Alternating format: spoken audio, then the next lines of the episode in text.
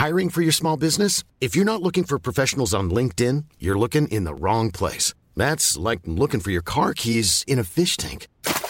LinkedIn helps you hire professionals you can't find anywhere else, even those who aren't actively searching for a new job but might be open to the perfect role. In a given month, over 70% of LinkedIn users don't even visit other leading job sites. So start looking in the right place. With LinkedIn, you can hire professionals like a professional. Post your free job on linkedin.com slash people today.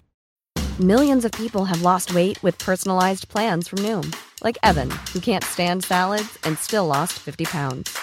Salads generally for most people are the easy button, right? For me, that wasn't an option. I never really was a salad guy. That's just not who I am. But Noom worked for me. Get your personalized plan today at Noom.com. Real Noom user compensated to provide their story. In four weeks, the typical Noom user can expect to lose one to two pounds per week. Individual results may vary. Herzlich willkommen bei Pool Artists.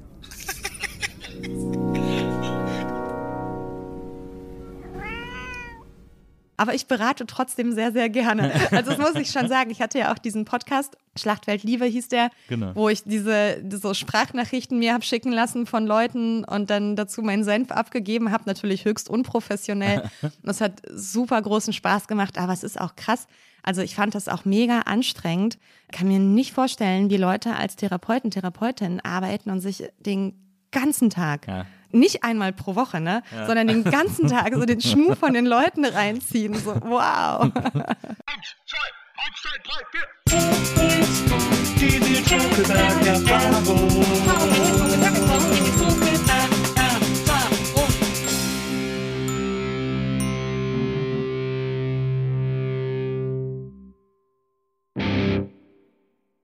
Herzlich willkommen, liebe ZuhörerInnen, zu einer neuen Folge der Nils Bokelberg-Erfahrung. Schön, dass ihr alle dabei seid. Ich freue mich darüber wirklich bei jeder Folge immer total, dass so viele Leute hier irgendwie zuhören und wissen wollen, was es zu erfahren gibt. Und heute gibt es eine Menge zu erfahren, denn ich habe heute einen Gast, die bisher drei fantastische Bücher geschrieben hat, die eine Online-Kolumne hatte, die auch mein Leben sehr bereichert und verändert hat und die eine schonungslose Art hat, vor allem mit ihrem eigenen Leben für uns alle umzugehen, die wahnsinnig inspirierend ist. Deswegen freue ich mich sehr, sehr, sehr, dass sie heute hier ist. Herzlich willkommen, Katja Lewina. Oh mein Gott, was für eine Einführung.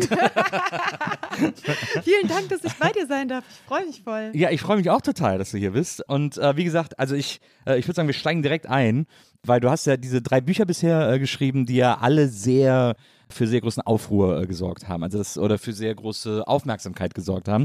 Äh, das erste Buch hieß Sie hat Bock und da hast du äh, quasi deine Sexualität erforscht, aus, also aus deiner Sicht, wie du sozusagen dein Leben lang mit Sexualität umgegangen bist, wie du die erlebt hast und wie du die vielleicht auch erleben willst, äh, bestenfalls. Das ist, äh, das war so ein bisschen so der Tenor dieses Buchs im Grunde genommen. Jetzt gab es vor dem Buch diese Kolumne, die ich gerade eben erwähnt habe, äh, auf jetzt.de, glaube ich, wo du über äh, die Öffnung deiner Beziehung geschrieben, deiner Ehe geschrieben hast. Und wo du äh, erzählt hast, wie ihr eine offene Beziehung führt, wie es dazu gekommen ist und so in mehreren Teilen, was so die Stolpersteine sind einer offenen Beziehung und so. Wie viel Überwindung hat dich das gekostet, mit dieser Kolumne anzufangen? Also als ich mit der Kolumne angefangen habe, waren das ja nicht meine ersten Texte über die offene Beziehung. Ja. Da, oh warte, ich glaube, hier vermischen wir einige Dinge. Ah. Wollen wir nochmal anfangen? Ja, na klar, ja. ich, ich sag, Weil, ich weil, bin ich nämlich, nee, weil, ich, weil ich nämlich gerade, ich bin gerade nicht sicher, worauf du rekurrierst. Deswegen war ich auch so, hm, ähm, ähm, Also ähm, diese ähm, jetzt.de die Jetzt, Kolumne? die, es gab mehrere jetzt.de-Kolumnen. Ach so. Äh, in fact. Und zwar gab es die untenrum-Kolumne, Ja. auf deren Grundlage dann Sie hat Bock entstanden ist. Und Okay. ich glaube, das war, als Sie hat Bock gerade rauskam, begann ich noch eine neue Kolumne über die offene Beziehung. Ah, ich dachte, diese Liebesglück hieß sie, glaube ich. Äh, nein, die Nee. hieß Freifahrtschein. ja, genau, Freifahrtschein. Die Genau, genau. Ich. Und die kam aber erst hinterher quasi. Also oh, ich, so, ich, ich dachte, die korrigiere wär- so ungerne Leute. Nee, das macht nichts. Nee, korrigiere mich unbedingt. Deswegen hatte ich auch extra geguckt, weil die, äh, weil vom Buch steht, das Buch ist 2020 erschienen Ja. und die Kolumne 2019. Deswegen dachte ich, aber für dich im Schreiben Die hat Kolumne wahrscheinlich 2019? andersrum äh, angefühlt. Nee, die Kolumne habe ich. Wirklich war die 20. Weißt du, weißt, nee, weißt du, was sein kann? Es, Ja. es kann sein, dass ich die Kolumne angefangen habe zu schreiben, als das Buch schon fertig war. Ja, genau. Und Stimmt, noch nicht draußen. Ja, Irgendwie genau. so etwas. Weil, Genau. also diese, diese Freifahrtscheingeschichte, die kam erst nach Sie hat Bock. Okay. Und Sie hat Bock ist entstanden sozusagen auf einer anderen Kolumnenbasis. Ja. okay, ich verstehe. Sorry. Na, kein Problem, kein Problem. Aber das, äh, ich, das müssen wir auch gar nicht. Ich, ich, da das, das war so eine lange Einleitung ja, das und jetzt habe ich dir dazwischen gegrätscht. Ich finde das super. Grätsch mir bitte unbedingt immer dazwischen, wenn ich hier, wenn ich hier Kappes erzähle. Aber lass mich trotzdem erstmal über Freifahrtschein reden, ja. über diese Kolumne. Jetzt hast du gesagt, du hast ja dann auch schon das Buch geschrieben. Also du hast schon Sie hat Bock geschrieben, du hast schon in einer anderen Kolumne auch über eure offene äh, Ehe geredet. Aber jetzt hast du das erste Mal eine Kolumne nur darüber geschrieben, nur über diese offene äh, Ehe, die du mit deinem Mann oder die Ehe, die du mit deinem Mann geöffnet hast, so muss man es ja sagen also man macht es ja sehr nackt, wenn man das so ausführlich vor allem erzählt. Wie schwer ist dir das gefallen? Ich war es da zu diesem Zeitpunkt tatsächlich schon gewöhnt, ja. sehr offen über mich selbst zu schreiben und über die Dinge, die ich erlebe, Dinge, über die andere Menschen vielleicht nicht unbedingt reden wollen. Also gerade wenn wir im Bereich Sexualität und Beziehungen uns bewegen, dann ist es ja für viele Menschen einfach Privatsache. Also das bespreche ich höchstens mit meiner besten Freundin oder mit meinem besten Freund und weiter geht es irgendwie nicht. Und das war aber schon immer mein Problem, weil ich habe festgestellt, dass meine Schammomente oder, oder so, dass ich mich unwohl fühle mit manchen Dingen, die ich erlebe oder die, die, ja, die passieren, ähm, die ich denke, die ich will, dass ich über die nicht hinwegkomme sozusagen, wenn ich immer da so einen so einen Deckel drauf mache und versuche, die irgendwie wegzuschweigen. So, ja. also meine Erfahrung war dann zu diesem Punkt schon, dass es für mich super gut ist, über alles zu reden, die ganze Zeit mit allen Menschen, die mich umgeben, alles auf den Tisch zu packen, ständig. Und genau das habe ich dann auch im Schreiben gemacht. Also mir war einfach total wichtig, diese Dinge, von denen ich merkte, die bewegen mich und sei es jetzt in meiner Sexualität, sei es in meiner Beziehung, eben dann auch zu sagen, ich möchte gerne möglicherweise mit meinem Partner zusammen sein. Ich liebe den, aber ich will vielleicht auch mit anderen Menschen schlafen. Und das ist überhaupt nicht böse oder verwerflich oder krank oder irgendwas. Ja. Ähm, diese Dinge wollte ich sehr, sehr gerne auch mit einer breiteren Menge Menschen teilen als nur in meinem Freundeskreis, in meinem Bekanntenkreis, weil ich das Gefühl hatte, das bewegt so sehr. Also diese Äußerung, ich bin in einer offenen Beziehung, hat immer so viel hinter sich hergezogen, ja. wenn ich das im privaten Rahmen gemacht habe, dass ich dachte, okay, dann, dann, dann müssen es auch jetzt wirklich alle wissen. das ist ja ein sehr kriegerischer Gedanke, möchte ich sagen. Also, dass du so, dass du es jetzt wirklich wissen willst, wenn es schon privat für so viel Aufruhr sorgt, dass du das unbedingt an die Öffentlichkeit tragen willst. Also, ich glaube, ich mag auch auf eine Weise Konfrontationen und ich mag auch andere Menschen konfrontieren. Und es ist aber auch glaube ich, zu dem Zeitpunkt so ein aktivistischer Gedanke gewesen, dass solange so etwas für so viel Aufruhr sorgt und für Unangenehmheit äh, bei den Leuten, dass die sich irgendwie so berührt fühlen auf eine, auf eine ganz komische Art und Weise, solange muss man ja offensichtlich das auch in die Öffentlichkeit tragen und drüber reden, bis es einfach niemanden mehr interessiert. Ja. Glaubst du, dass, dass wir da schon einen Schritt weiter sind? Also, weil ich habe ich hab, äh, mit meiner Frau auch, wir haben auch eine offene Ehe und wir reden auch auf Instagram darüber und so. Und äh, ich finde das interessant. Ich mache auf Instagram manchmal so Fragerunden, wo die Leute mir alle Fragen stellen können und so weiter und so fort. Und da äh, kommt das immer wieder auf. Es gibt immer Leute, also es gibt auch, ich kriege super viele Fragen dazu. Wie macht ihr das? Äh, wie ist dazu gekommen? Ist das wirklich so und so, bla bla bla. Ich finde es super interessant als Thema. Aber ich finde auch, man hat das Gefühl, dass man sich jetzt nicht, was die Fragensteller auf Instagram betrifft, aber in der Gesellschaft, dass man sich so ein bisschen im Mund fusselig redet und es immer noch nicht also ich weiß nicht, eine Akzeptanz, vielleicht tun die Leute eher so, aber ich glaube, so eine richtige Akzeptanz, dafür gibt es immer noch nicht. Es gibt immer noch so ein, ich habe gestern erst ein Video gesehen von so, von so einem Comedian-Ehepaar, die über das Öffnen der Beziehung geredet haben, wo sie gesagt haben, naja, wir haben so viele Freunde, die gesagt haben, sie haben die Beziehung geöffnet, nach zwei Monaten haben sie wieder gesagt, nee, doch nicht, äh, die schläft ja mit einem anderen und so. Das ist so weird, das ist diese, es gibt so eine Pseudo-Akzeptanz dafür. Ich habe dieses Video auch gesehen und dachte so, ah ja, ach Mensch. Ja, war das nicht unangenehm? Ich fand es echt unangenehm. ja, naja, also ich kenne schon auch diese Idee von in einer monogamen Beziehung sein und sich so ein bisschen über die anderen stellen von, ah ja, also die haben das ja nötig so ein bisschen, ah, die ja. werden schon noch sehen. Also ich würde jetzt nicht sagen, dass ich das nicht auch gemacht hätte seinerzeit. Ja. So und ich finde aber, es hat sich total viel getan. Ich habe ja vor ich glaube, fünf Jahren mein allerersten Text überhaupt veröffentlicht in dieser Welt. Der ging über offene Beziehungen. Surprise. Scheint irgendwie mein Signature-Thema geblieben zu sein. Genau. Und damals ist gefühlt einfach die Hölle losgebrochen danach. Also so, ich hatte das gefühlt so krass zerrissen zu werden in der Luft, im Internet. Also es war, es war, es war richtig grauenvoll. Ich habe so Laptop zugeklappt, nachdem der veröffentlicht worden ist und ich die ganzen Kommentare gelesen hatte und ich dachte, ich schreibe einfach nie wieder was. Ich will nie wieder was mit dieser Welt zu tun Ja, haben. krass. So. War das auch auf jetzt.de? Nee, das war bei ähm, Wise damals. Ah, ja. das, war, das war mein Einstieg in diese Auch eine harte. Kommentare-Kriege da immer unter den Texten. Ne? genau, das war echt heftig. Aber damals waren auch tatsächlich die Kommentare im Bekanntenkreis noch so krass. Und es ist jetzt fünf Jahre später, ist es fünf, ja, es sind fünf Jahre, fast sechs schon. Es hat sich deutlich was verändert. Also ich finde, Alleine schon dadurch, dass es so viel mehr Paare oder einzelne Personen gibt, die an die Öffentlichkeit gehen und sagen, so und so leben wir das. Das ist äh, super cool. Gibt es auch wie eine Art breitere Akzeptanz. Es ist zwar immer noch eine Art Exotik, aber zumindest haben die meisten Menschen schon mal was davon gehört und es ist nicht so, es ist nicht mehr dieses, oh, ihr Perversen. so. Und doch merke ich, also es ist genau das, was du auch eben gesagt hast, dass es immer noch so ein, also es hat immer noch ein ganz leichtes Geschmäckle auf jeden Fall. Ja. Und ich meine, ich habe jetzt drei Bücher geschrieben und die bewegen sich wirklich ganz, ganz peripher nur in diesem Raum offene Beziehungen. Die haben höchstens in der Fußnote etwas mit diesem Thema zu tun. Und es ist trotzdem bei 90 Prozent der Interviews so, ah ja, ja, Sie haben ein Buch geschrieben, aber wie ist es denn mit Ihrer offenen Beziehung? Oh Gott, und jetzt mache ich das genauso. Oh mein? Gott. Hallo, lieber Nils. Bin ich voll in die Falle getappt. ähm, ich wollte es auch quasi nur am Anfang schnell abhandeln, damit wir dann Ja, über, deine, mal ganz schnell. über deine Bücher sprechen können. Was mich noch interessiert ist, weil ich das Gefühl habe, dass das oft verwechselt wird oder dass es vielleicht in einen Topf geschmissen wird. Du unterscheidest aber schon auch zwischen offener Beziehung und polyamorer Beziehung. Also ich weiß, dass Menschen das tun. Ich weiß auch, dass Menschen sehr gerne diese Schubladen mögen und ich weiß auch, dass ich die ebenfalls sehr gerne hatte, eine ganze Weile, einfach weil es Sicherheit gibt und, und irgendwie hilft, sich zurechtzufinden, weil so eine Beziehungsöffnung ja auch ein bisschen gruselig ist. Also wenn man vorher in einer monogamen Beziehung war jedenfalls, dann ist es ja schon ganz viel Sicherheit loslassen auch. Und da hilft so etwas. Ich bin inzwischen etwas davon abgekommen. Also inzwischen sage ich, ich bin in einer Beziehung.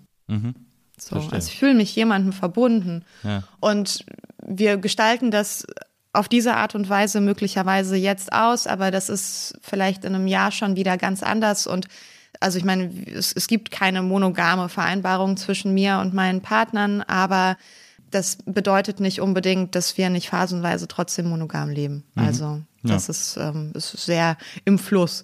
Und irgendwie mag ich diese Labeleien irgendwie gar nicht mehr so gerne. Okay, dann äh, schmeiße ich jetzt alle über Bord und, ähm, äh, und äh, schieb das Thema erstmal. Ich, worauf ich ja eigentlich nur hinaus wollte, ist, dass diese, äh, diese Kolumne Freifahrtschein, die du geschrieben hast, mir damals in diesem Öffnungsprozess sehr geholfen hat. Neben Ethical Slut, was ja so das Standardwerk äh, für Polyamore oder offene Beziehungen ist, wie auch immer man es nennen will. Also diese beiden äh, Quellen waren für, den, für meinen Öffnungsprozess sehr, sehr äh, hilfreich und entscheidend und so. Deswegen, darauf, darauf wollte ich einfach nur hinaus, mich auch dafür bei dir bedanken, wenn ich dich schon mal hier habe, dass du da, dass diese Offenheit und diese Art, wie du darüber geschrieben hast, sehr, das sehr selbstverständlich hat erscheinen lassen. Das fand ich irgendwie einfach total gut. Wie schön. Ja. Oh, oh, das erfüllt mich mit einem gewissen Stolz. Und, ähm, und das ist eigentlich, freut mich das so sehr, wenn du das Wort Selbstverständlichkeit aussprichst, weil genau das ist es, wie ich lebe. Und es hat überhaupt nicht so ein Wow, wow, komisch.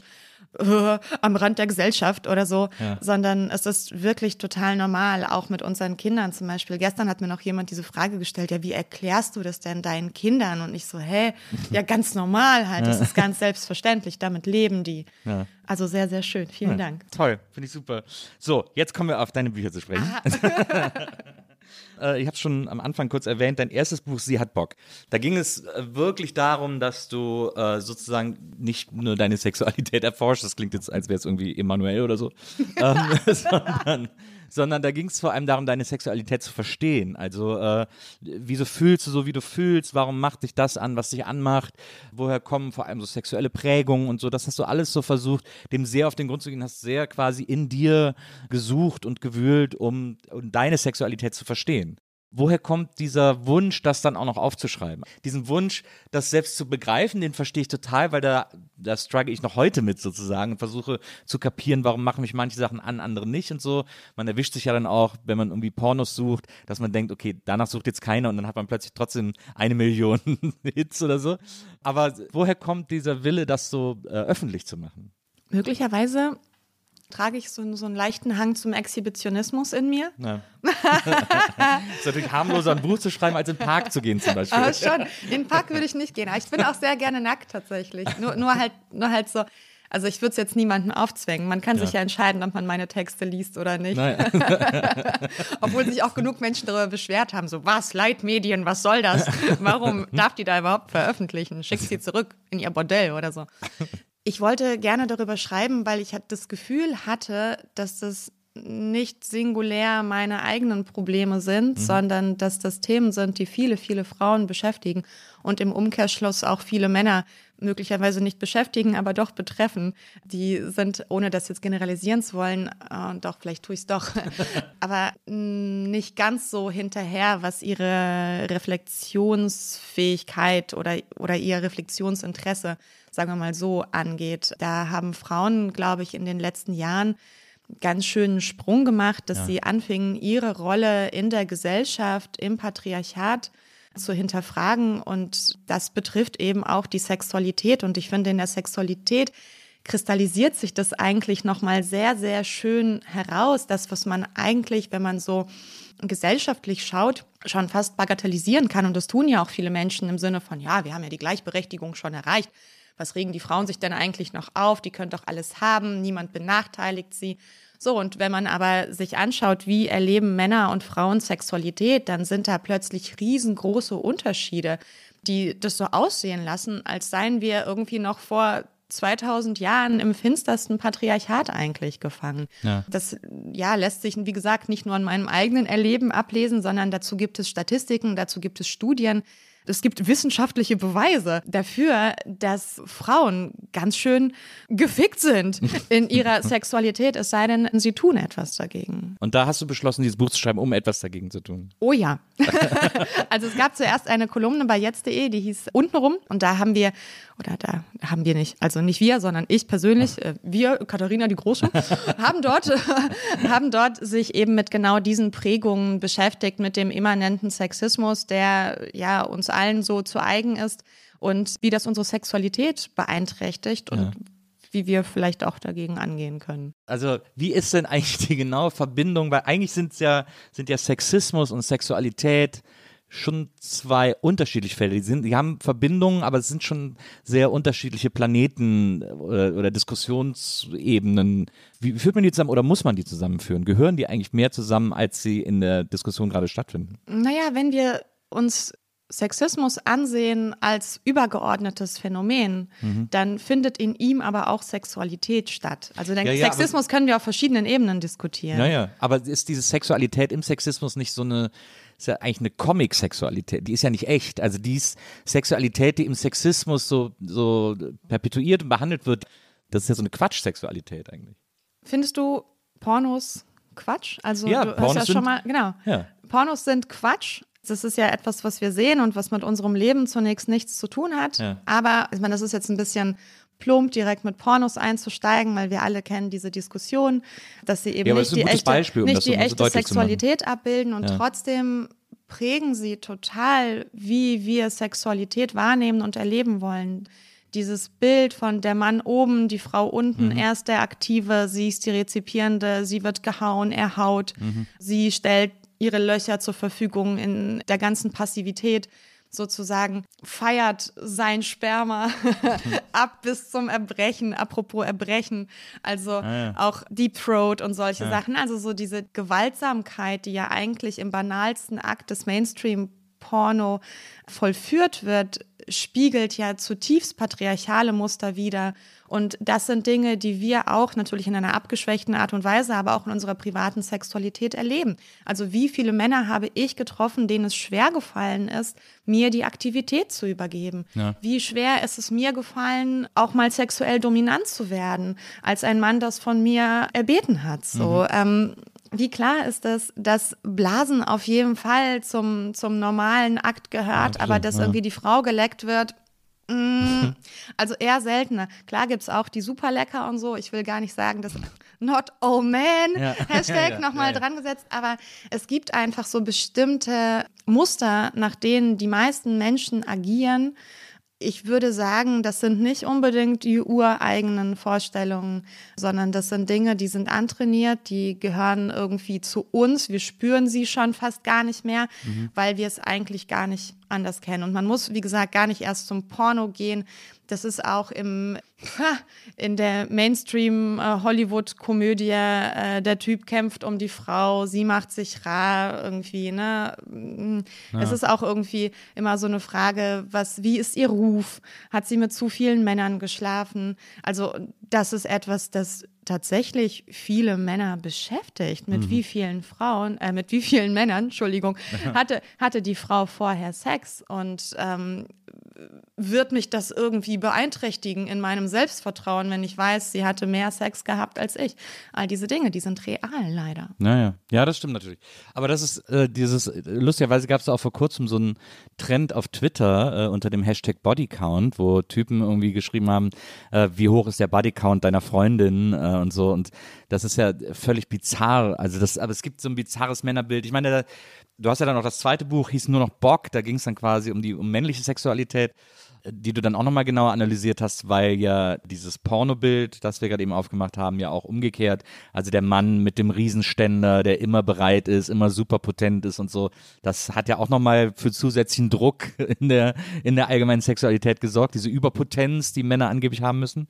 Aber ja, klar, also es gibt natürlich ein sexistisches Bild von Sexualität, das tief verankert ist in den meisten äh, von uns, das über Popkultur, aber eben auch über Pornokultur irgendwie so weitergetragen wurde und, und irgendwie selbstverständlich scheint. Also selbst in Gesellschaften, die fernab von Popkultur sind oder von Porno oder so, selbst da trägt sich das so weiter, weil es eben dieses patriarchale Denken gibt. Das ist möglicherweise, oder das ist ein Grund, warum du dieses Buch geschrieben hast, weil du das aufbrechen wolltest. Aber es ist ja super persönlich. Du hättest ja jetzt auch ein mega wissenschaftliches Buch schreiben können, wo du einfach so Studien sinnvoll in Zusammenhang setzt und erklärst und äh, darin anhand dessen erklärst, was das Problem ist. Aber du hast es sehr aus dir herausgeschrieben und auf dich bezogen. Ja, leider sind so wissenschaftliche Bücher, also so richtige, richtige Sachbücher, Ja. oft sehr langweilig. Ja, Also die, die, ne, die, die haben dann möglicherweise eine tolle Message, aber es macht keinen Spaß, die zu lesen. Und ich merke an mir, dass die Texte, Bücher, was auch immer, die einen persönlichen Kern tragen, wo eine echte Geschichte erzählt wird, mich sehr viel mehr berühren als irgendein ich stelle mich jetzt über alles drüber und erzähle euch, wie die Welt ist. So, nein, ich habe es erlebt. Und mich stört es sehr bei Sachbüchern, wenn die Leute über ein Thema schreiben, aber ihre persönliche Involviertheit überhaupt nicht rauskommt. ja. Und unterstellst du denen dann, dass sie äh, die nicht haben oder dass sie sich nicht trauen, die hinzuschreiben? Trauen sich nicht. Ja. Also es ist genauso wie Leute einen Roman schreiben über sich selbst und dann und dann noch diesen es Zusatzroman Roman. dazu setzen und eigentlich weiß man genau, ja alles klar, hast du halt genauso erlebt, aber, aber war halt war halt schwierig, verstehe ich schon. Das ist natürlich, man macht es ja extrem angreifbar. Du hast auch mal irgendwann gesagt, du würdest keine Online-Texte mehr schreiben, weil du diese Kommentarsache einfach nicht mehr erträgst und, und ätzend findest und so.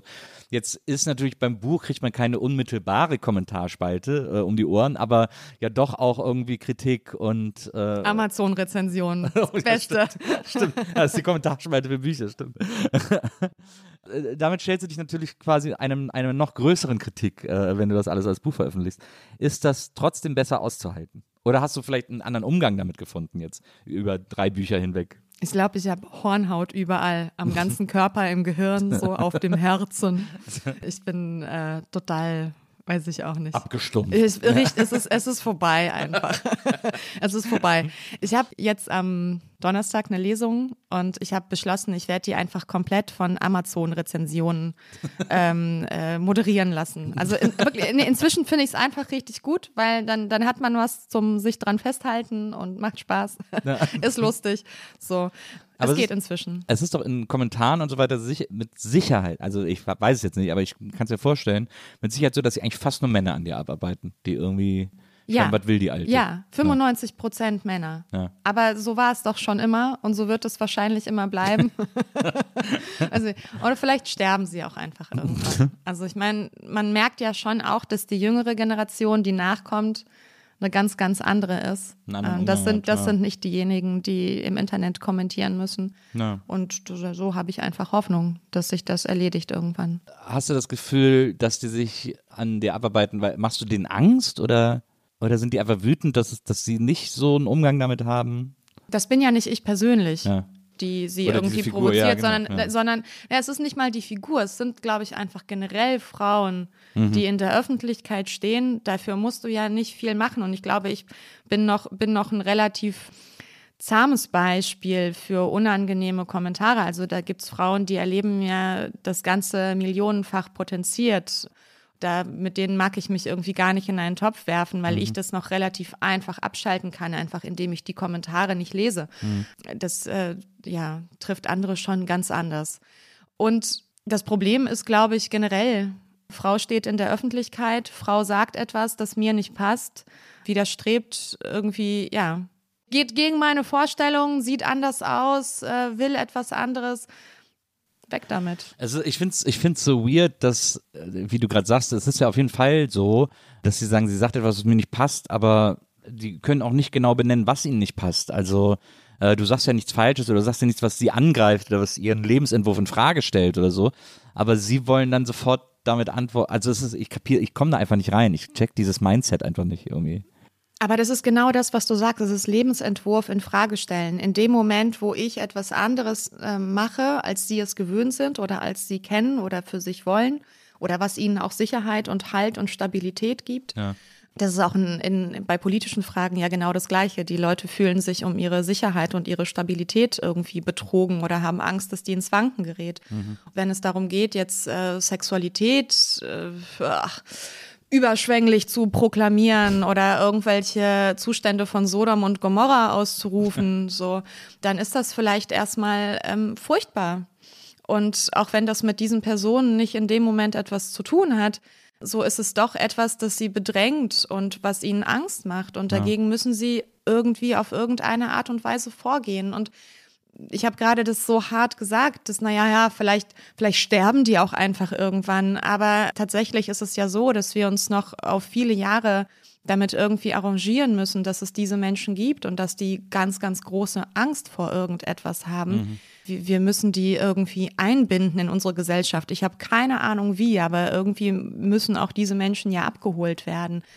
Ich weiß noch, wie ich früher dann versucht habe mitzuwettern oder irgendwie dagegen zu argumentieren oder ich krieg ja auch ähm, äh, sowas äh, in, in meine persönlichen Postfächer äh, reingespült, habe ich irgendwie noch zurückgeschrieben und versucht irgendwas zu erklären und das es funktioniert einfach alles nicht. Also weder Aggression noch noch Zuwendung funktioniert. Ich weiß nicht, was funktioniert, aber wir müssen irgendetwas finden, weil sie sind da und wir können es nicht leugnen. Und diese, diese super nette, schöne Blase, in der wir beide uns bewegen, ähm, die ist halt auch einfach nur eine Blase. Ja. Ja, es ist, man, man wundert sich dann immer wieder, weil man denkt, irgendwie, man wäre irgendwie weitergekommen als Gesellschaft und dann tauchen immer wieder so Phänomene auf, wie dieser, wie dieser Typ, dessen Namen ich vergessen habe, der gerade so auf TikTok auch so populär ist, weil er irgendwie sagt, du musst ja die Frau nehmen, äh, die muss machen, was du willst und so. Die kommen immer wieder. Naja, die kommen, die geben dann immer diese Seminare und, und machen da irgendwie äh, Kohle mit und so. Aber das ist nicht wegzukriegen. Also vielleicht darf man auch nicht darauf hoffen, dass das verschwindet, sondern muss da irgendwie anders mit umgehen. Also klar, aber ich weiß auch nicht wie. Deswegen, Keine Ahnung. ja. Aber weird ist, weird ist auf jeden Fall immer, das äh, zu erleben und zu sehen. Also ich nehme mir einfach immer vor, selber zu leuchten. Ja. Und so, so, das klingt jetzt so esoterisch irgendwie, aber das ist letzten Endes ja alles, was wir machen können, oder? Wir können selber unser Leben und unsere Gedanken und Gefühle so weit und so gut ausrichten darauf, dass wir das Leben leben, das wir haben wollen. Und damit vielleicht andere Menschen auf irgendeine Art und Weise ja dann doch berühren oder anstecken oder so etwas. Vielleicht muss es gar nicht so sehr Kampf sein, sondern kann auch einfach, weißt du, Frieden. Frieden, Frieden, Frieden für dich. Ich umarme dich, lieber ekelhafter Kommentator. Alles Gute für dich. Eine, eine harmlose Form der Akzeptanz. Okay, gibt es, ist okay, wir lassen es weiterziehen. Also jetzt hast du eben, sie hat Bock geschrieben, das ist dann sehr schnell äh, ein sehr äh, großes, ich möchte fast sagen, ein Standardwerk moderner, aufklärerischer Literatur geworden. Äh, viele Leute kennen es, viele haben es gefeiert, sehr, sehr populäres Buch. Dann kam danach das Buch Bock. Bisschen logischer Nachfolger im Grunde genommen, lehnt sich ja vom Titel ja auch an, äh, sieht auch ähnlich aus, also Layout und so und kümmert sich dann eben um die Gegenseite, also um männliche Sexualität. Jetzt ist natürlich die Frage, weiß gar nicht, ob das ein Vorwurf ist, der im Raum stand, äh, aber jetzt ist natürlich die Frage, das erste Buch, Sie hat Bock, hatte natürlich sein, seine wissenschaftliche, recherchierte Basis, aber war eben sehr aus dir geschöpft, aus dir als Frau, aus deinem Leben und Erleben als Frau. Jetzt schreibst du ein Buch über Männer und wie Männer Sexualität erleben und wie Männer irgendwie Sex leben können oder nicht oder was sie für Tipps auch brauchen und so. Jetzt kannst du das ja nicht aus dir schöpfen. Jetzt war das etwas, wo du mit Männern gesprochen hast, hast die interviewt, hast recherchiert und so weiter und so fort. Es ist kein Thema, bei dem du aus Erfahrung schöpfen kannst, sozusagen. Also jetzt außer aus denen, die du mit Männern gemacht hast, als Frau, aber eben nicht aus männlicher Sicht. Wie schwer ist dir das dann gefallen, dieses Buch zu schreiben und über, über männliche Sexualität zu schreiben? In dem Versuch, auch Männer zu erreichen, sozusagen. Das war auf jeden Fall eine ganz andere Arbeit. Also das hat sich auch angefühlt wie ein journalistisches Stück, was ich mache, ein sehr großes journalistisches. Stück. so. Und ich war das auch nicht gewöhnt. Also was ich bisher gemacht habe, war ja wirklich immer mich selber in Relation zu setzen zu der Gesellschaft, in der ich lebe, mhm. zu den Erfahrungen von anderen. In diesem Moment musste ich einfach äh, ja das komplett loslassen. Da hast du recht. Und es war, es fühlte sich mehr nach Arbeit an. Ja, also das habe ich mir gedacht. So, das war, das war wirklich, das war wie so eine richtige Arbeit. Ich bin halt irgendwie morgens losgestiefelt zu meinen Interviews, irgendwie habe die Leute so ähm, aufgenommen, habe das dann transkribieren lassen, musste das dann irgendwie in Form bringen. Also das war, das war nicht so, weißt du, ich setze mich jetzt hin und schreibe mir mein Leben von der Seele und all meine Erfahrungen, sondern es war, es war halt richtig, schon wie so ein Brotjob, ja. ja. Aber war auch mal interessant, das gemacht zu haben. Ich habe ja noch nie in meinem Leben so so so richtig irgendwie gearbeitet. journalistisch äh, gearbeitet oder so ja. ja, ja. Also es ist ja genau das, was ich mir so ein bisschen vorwerfen lassen muss. Nee, muss ich gar nicht. Ich werfe es mir vielleicht manchmal selber vor, dass ich eben doch auch nur Autorin bin. Und ich darf mich zwar auch Journalistin nennen, das ist kein geschützter Begriff ja. und ich ähm, habe viel genug. Ich habe genug. ich habe sehr viel für ähm, äh, Medien, seriöse Medien gearbeitet, dass man sagen kann, ja, ich mache auch zuweilen journalistische Arbeit, aber ich würde mich dennoch selber nicht als Journalistin bezeichnen. Ja. So. Das ist, man hat auch immer so ein bisschen Schiss. Ich, also ich habe jetzt auch, jetzt ist gerade mein drittes Buch erschienen und ich habe immer noch ein Problem, mich überhaupt Autor zu nennen. Äh, weil ich irgendwie, Nach drei Büchern? Ja, und Was ich, ich schreibe auch Drehbücher und so, aber irgendwie, ich weiß auch nicht, man hat immer so einen Respekt vor gewissen Berufsbezeichnungen. Findest du, also dieses, da kommt ja auch immer dieses Imposter-Syndrom mit rein, irgendwie, dass man irgendwie so denkt, mir hat das niemals jemand beigebracht. Ich habe das einfach irgendwann angefangen zu machen. So. Mir hat es auch niemand beigebracht. Ja. Also willkommen im Club. Läuft aber ganz gut dafür, dass mir niemand beigebracht ja, das stimmt, hat. Das stimmt. War Bock so ein bisschen, ich frage jetzt mal so ein bisschen provokant, war das so einfach so eine logische, so ein logisches zweites Buch, so als Nachfolger zu Sie hat Bock, weil es so nahe lag, weil Sie hat Bock super erfolgreich war, weil es nahe lag, auch mal die männliche Perspektive zu machen, weil es vom Titel her so ein guter Gag war, das so zu machen. Also war das so ein bisschen so eine, wo du heute sagen wirst, würde ich vielleicht nicht mehr zu 100 Prozent so machen oder? Ja, ist jetzt ich, wirklich sehr provokant gefragt. Nee, ist überhaupt nicht provokant. Ich bin ein bisschen reingequatscht worden. aber, aber ich hatte dann schon auch Lust darauf. Ich ja. wollte eigentlich ursprünglich einen Podcast machen, mhm. weil ich nämlich gemerkt hatte, dass die männliche Seite dazugehört. Also ja. ich habe ja sehr viel über Frauen geschrieben und auch, wie sie unter Männern, ähm, und ja gut, wir bewegen uns jetzt hier wirklich so im cis-heterosexuellen mhm. Kontext, mhm äh, wie Frauen unter Männern leiden. Und es war mir schon wichtig, auch Männer mal zu Wort kommen zu lassen und nicht immer nur über Männer zu reden und, und was sie für einen Mist machen und was sie für Arschlöcher sind. So. Ja. Und tatsächlich wurde ich sehr, sehr häufig von Männern auch danach gefragt, auch von Frauen, aber mehr von Männern, ob es sowas ähnliches wie sie hat Bock auch für Männer gibt. Ja.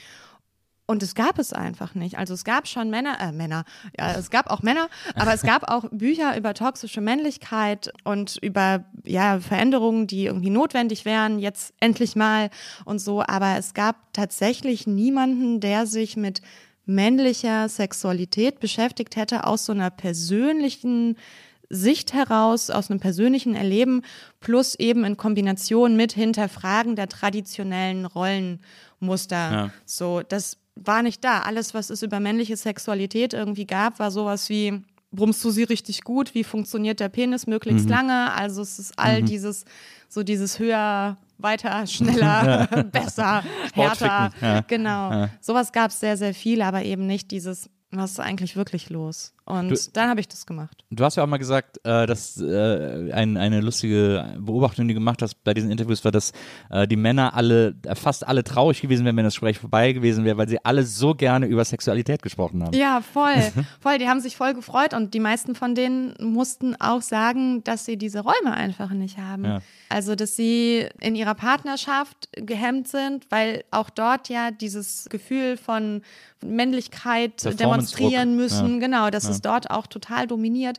Unter Freunden noch viel schwierigeres Thema, weil eben sie komplett in diesen Locker-Room-Talk zusammen verfallen und du ja auch einfach gar nicht, gar nicht weißt, wie du das erzählen kannst, ohne dein Gesicht zu verlieren komplett. Also insofern ist so eine, ist so wie so eine weibliche Freundin in Anführungszeichen, die ich natürlich nicht war, aber Mhm. die ich in dem Moment sehr gut sein konnte, total geeignet dafür, Ja. so, sich einfach mal aufzumachen und zu erzählen, wie es wirklich ist. Das ist eine interessante Beobachtung, weil also selbst ich würde mich als relativ entspannt im Umgang auch mit meiner Sexualität empfinden und auch mit wem ich darüber rede, mit Freunden und Freundinnen und so. Das ist eigentlich relativ ja entspannt und nicht so hat hat jetzt eben nicht dieses Männlichkeitsproblem oder so oder diese diesen Männlichkeitsdruck. Aber als ich dann mal eine Therapie gemacht habe vor ein paar Jahren, ist es irgendwann auch voll auf dieses Thema gekommen. Und ich habe bei meiner Therapeutin super viel über, über meine Sexualität gesprochen und auch super viel darüber gelernt dann noch, äh, was ich irgendwie vorher so im Gespräch mit Freunden und Freundinnen irgendwie nicht hatte, auch nicht in dieser Explizitheit. Also, weil es ist dann plötzlich so ein, es ist wahrscheinlich auch gut, dass du dann keine Freundin von denen warst, aber trotzdem in diesen Raum aufgemacht hast, weil das dann viel einfacher ist, äh, über solche Dinge zu reden und sich und äh, irgendwie das, das alles rauszulassen und loszulassen und so. Und ich glaube, was ihnen die Sache auch sehr einfach gemacht hat, ist, dass sie wussten, ich mache das ja auch. Also in den meisten Fällen hatten sie auch schon was von mir gelesen, Ja. kannten mich schon sozusagen als öffentliche Person und hatten nicht das Gefühl, vermute ich jetzt mal, es hat mir jetzt niemand so gesagt, aber ich glaube, dass das hilft, irgendwas zurückhalten zu müssen, weil ich mich ja auch schon aufgemacht hatte. Hast du denn manchmal das Gefühl, dass du so die Sexualtherapeutin der Nation bist oder, oder auf dem Weg dahin Nein. bist oder bist? Nein, nein, nein, nein. Das wäre viel zu hoch gegriffen. Also ich habe schon viele Nachrichten von Leuten, die ich nicht kenne, die von mir wissen wollen, wie sie jetzt ihr Leben auf die Reihe bekommen sollen, weil Ja. das ja immer so aussieht, als ob ich das alles wüsste, aber in Wirklichkeit weiß ich gar nichts. Also, also ich, ich manchmal lerne ich irgendwas und das teile ich dann gerne, aber ich habe ja dann trotzdem noch eine Million anderer Struggles Ja. und Dinge, mit denen ich nicht zurechtkomme und Scham und Unvermögen und, und alles Mögliche. Also total. Aber ich berate trotzdem sehr, sehr gerne. Also das muss ich schon sagen. Ich hatte ja auch diesen Podcast, Schlachtwelt Liebe hieß der, Genau. wo ich diese, so Sprachnachrichten mir habe schicken lassen von Leuten und dann dazu meinen Senf abgegeben habe. Natürlich höchst unprofessionell. Das hat super großen Spaß gemacht, aber es ist auch krass. Also ich fand das auch mega anstrengend.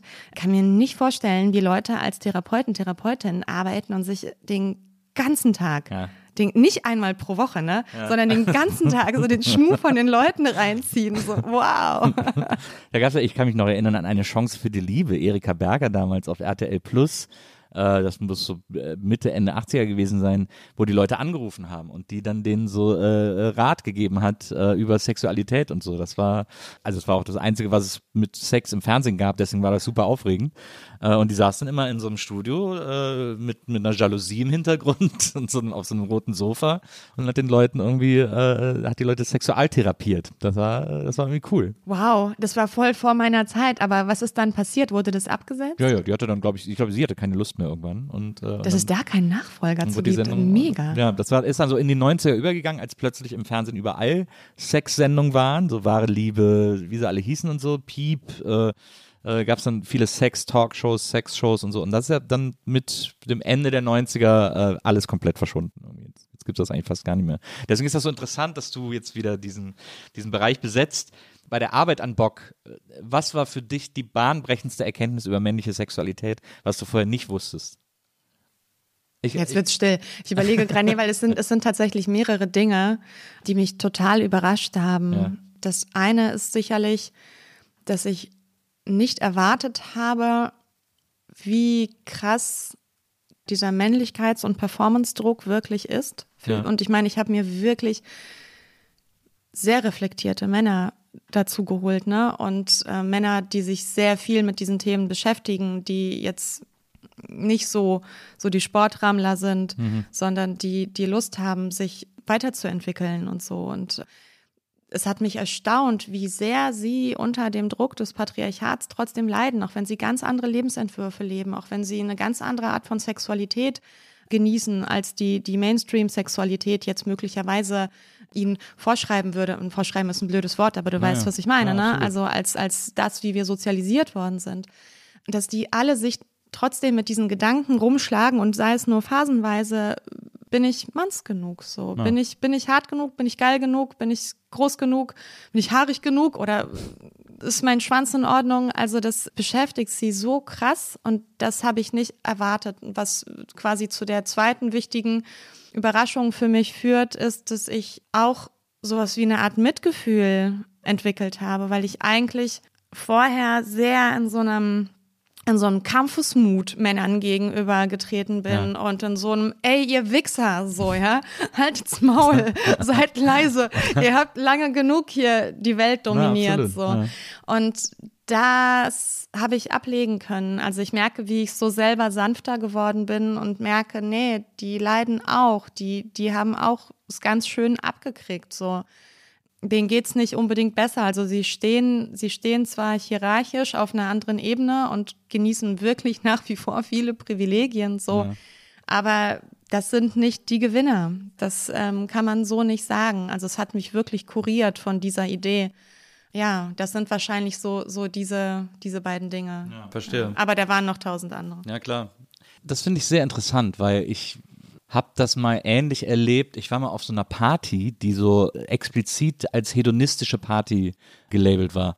Und da habe ich gedacht, dann muss hier ja jetzt absolut freie äh, Sexualität stattfinden. Und, und die war auch noch extra so, auf so einem Bauernhof so verlassen ne? und alle so für sich und so. Und als ich dann da war, war noch so betont frei und betont äh, offen und so weiter und so fort.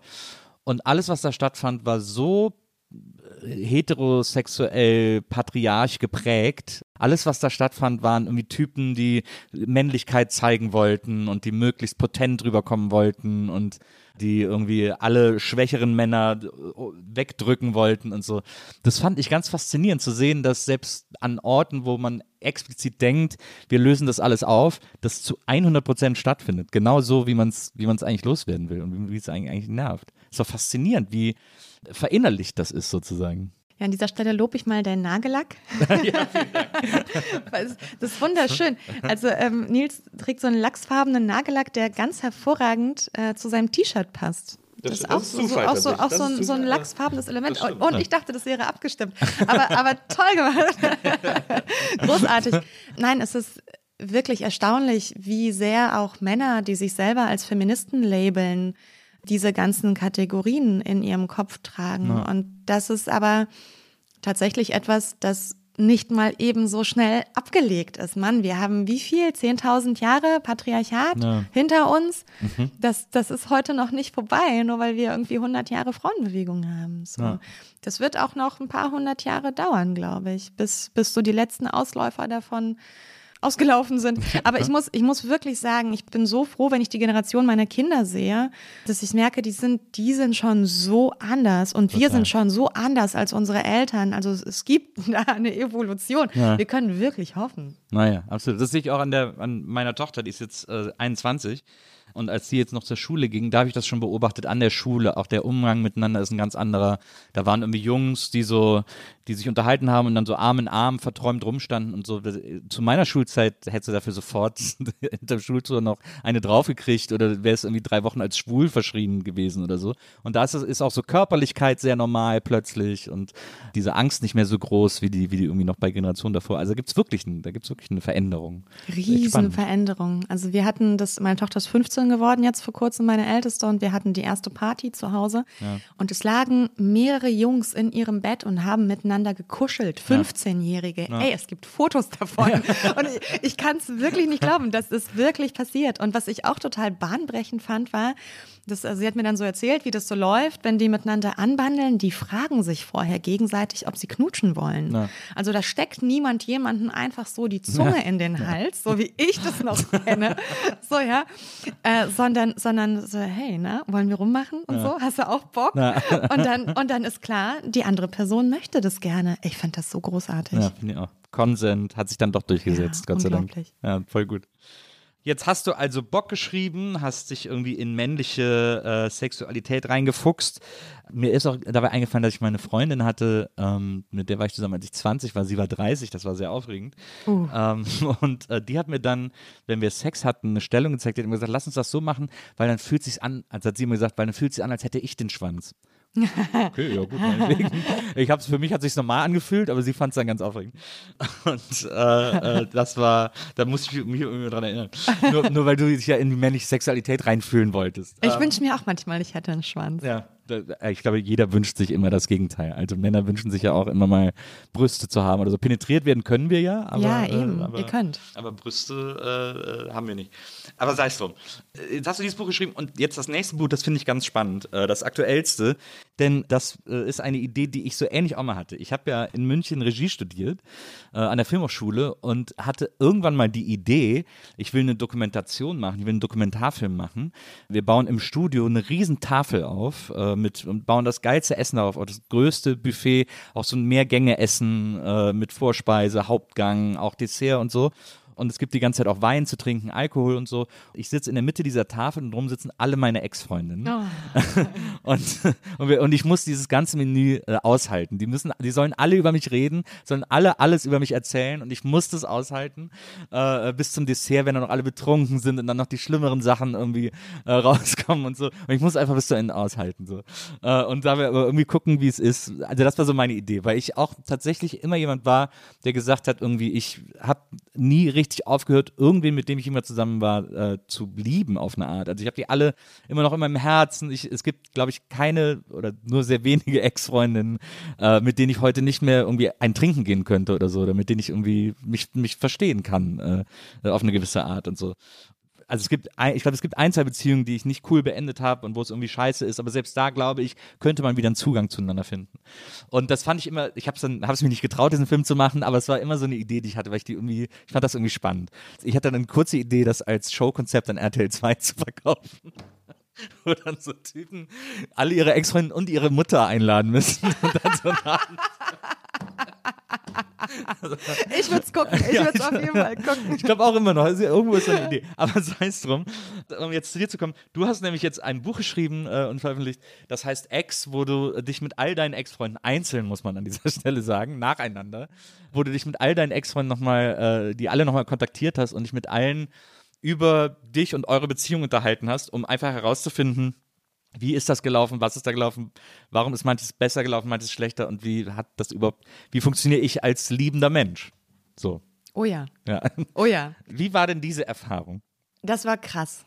Nee, das, das war wirklich, das war super hart. Ähm, weil genau so, wie du es eben gesagt hast, wenn man da sitzt und sich dieses Drei-Gänge-Menü reinzieht, in meinem Fall hat sich dieses Drei-Gänge-Menü über ein halbes Jahr gezogen, dass ich die so in, in ähm, ja, verschiedenen Abständen getroffen habe, äh, kriegt man schon ganz schön viel ab. Weil ich im Gegensatz zu dir die meisten Dinge nicht sehr cool beendet habe, schon gefühlt ein ziemliches Schlachtfeld hinterlassen habe. Und interessanterweise schafft man es ja immer in der eigenen Geschichte über sich selber, ähm, sich immer als super korrekten Typ so wahrzunehmen. na klar. Und wenn man irgendeinen Fehler begangen hat, dann hat mich der andere halt irgendwie dazu gebracht. Ich konnte nicht anders. Es, es ging einfach nicht. Ja, er war halt ein Arsch, musste ich halt zurückarsch sein.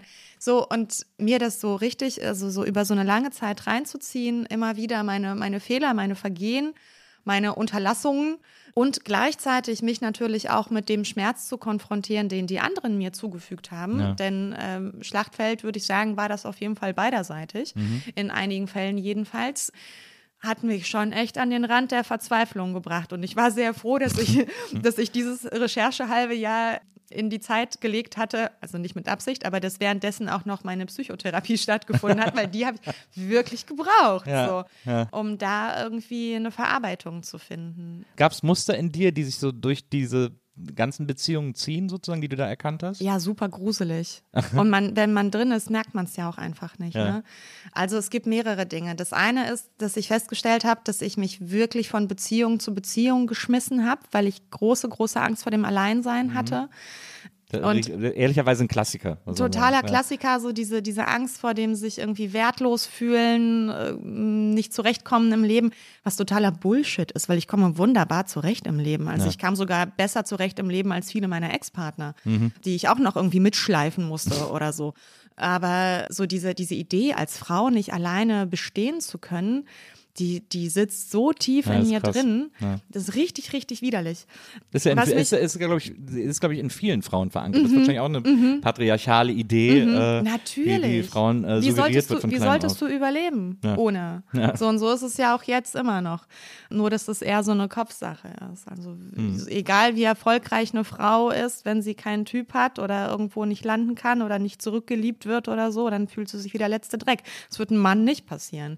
Der, der stolziert dann mit, mit riesiger Brust durch die Gegend und sagt, yes, ich bin der Geilste und ich bums sie alle. Naja. So. Ja, also das ist das eine und das hat mich tatsächlich sehr dahin geleitet, mich einfach kopflos im Grunde sehr vielen, sehr ungünstigen Partnerschaften hinzugeben. Also ich bin sehr begeisterungsfähig, das muss ich auch sagen. Ich kann wirklich an vielen Menschen etwas finden, was richtig, richtig toll ist. Und vor allen Dingen, wenn es neu ist und ich das noch nicht kannte. Das bin ich auch. Das So, auch so also, ne, dankbarer so- Lacher bin ich auch immer. Ja, ja, genau. Das stimmt. Ist mir schon aufgefallen. du machst es sehr gut hier. Ähm, ja, genau. Also weißt du, da ist irgendwas Neues, da, da geht eine fremde Welt auf, da ist, da ist irgendwas Aufregendes. Ich habe das noch nicht gesehen vorher. Boah, ich will auf jeden Fall rein. Ja. So, klar, will ich auch ein Teil davon sein. Und ähm, merke aber dann relativ schnell, dass diese Welt mm, oder dieser Mensch vielleicht eher sogar doch nicht so ganz das Richtige für mich war und bin dann enttäuscht. Also das ist schon diese, diese fehlende Aufmerksamkeit bei der Wahl. Ich glaube, die haben übrigens viele Menschen, also nicht nur die, die sich von Beziehung zu Beziehung stürzen, aber es, es das habe ich echt bei vielen Menschen beobachtet, dieses, es ist eigentlich schon total klar, ne? Du weißt nach mehreren Wochen, ähm, wird diese Person wird es hinhauen mit dieser Person oder nicht? Ne? Also gibt es, gibt es Dinge, die sich einfach so komplett widerstreben bei euch beiden, dass es keinen Frieden geben wird. So. Und wir gehen richtig oft darüber und, und halten irgendwie daran fest. Und dafür hat jeder und jede von uns äh, eigene Gründe so, ne?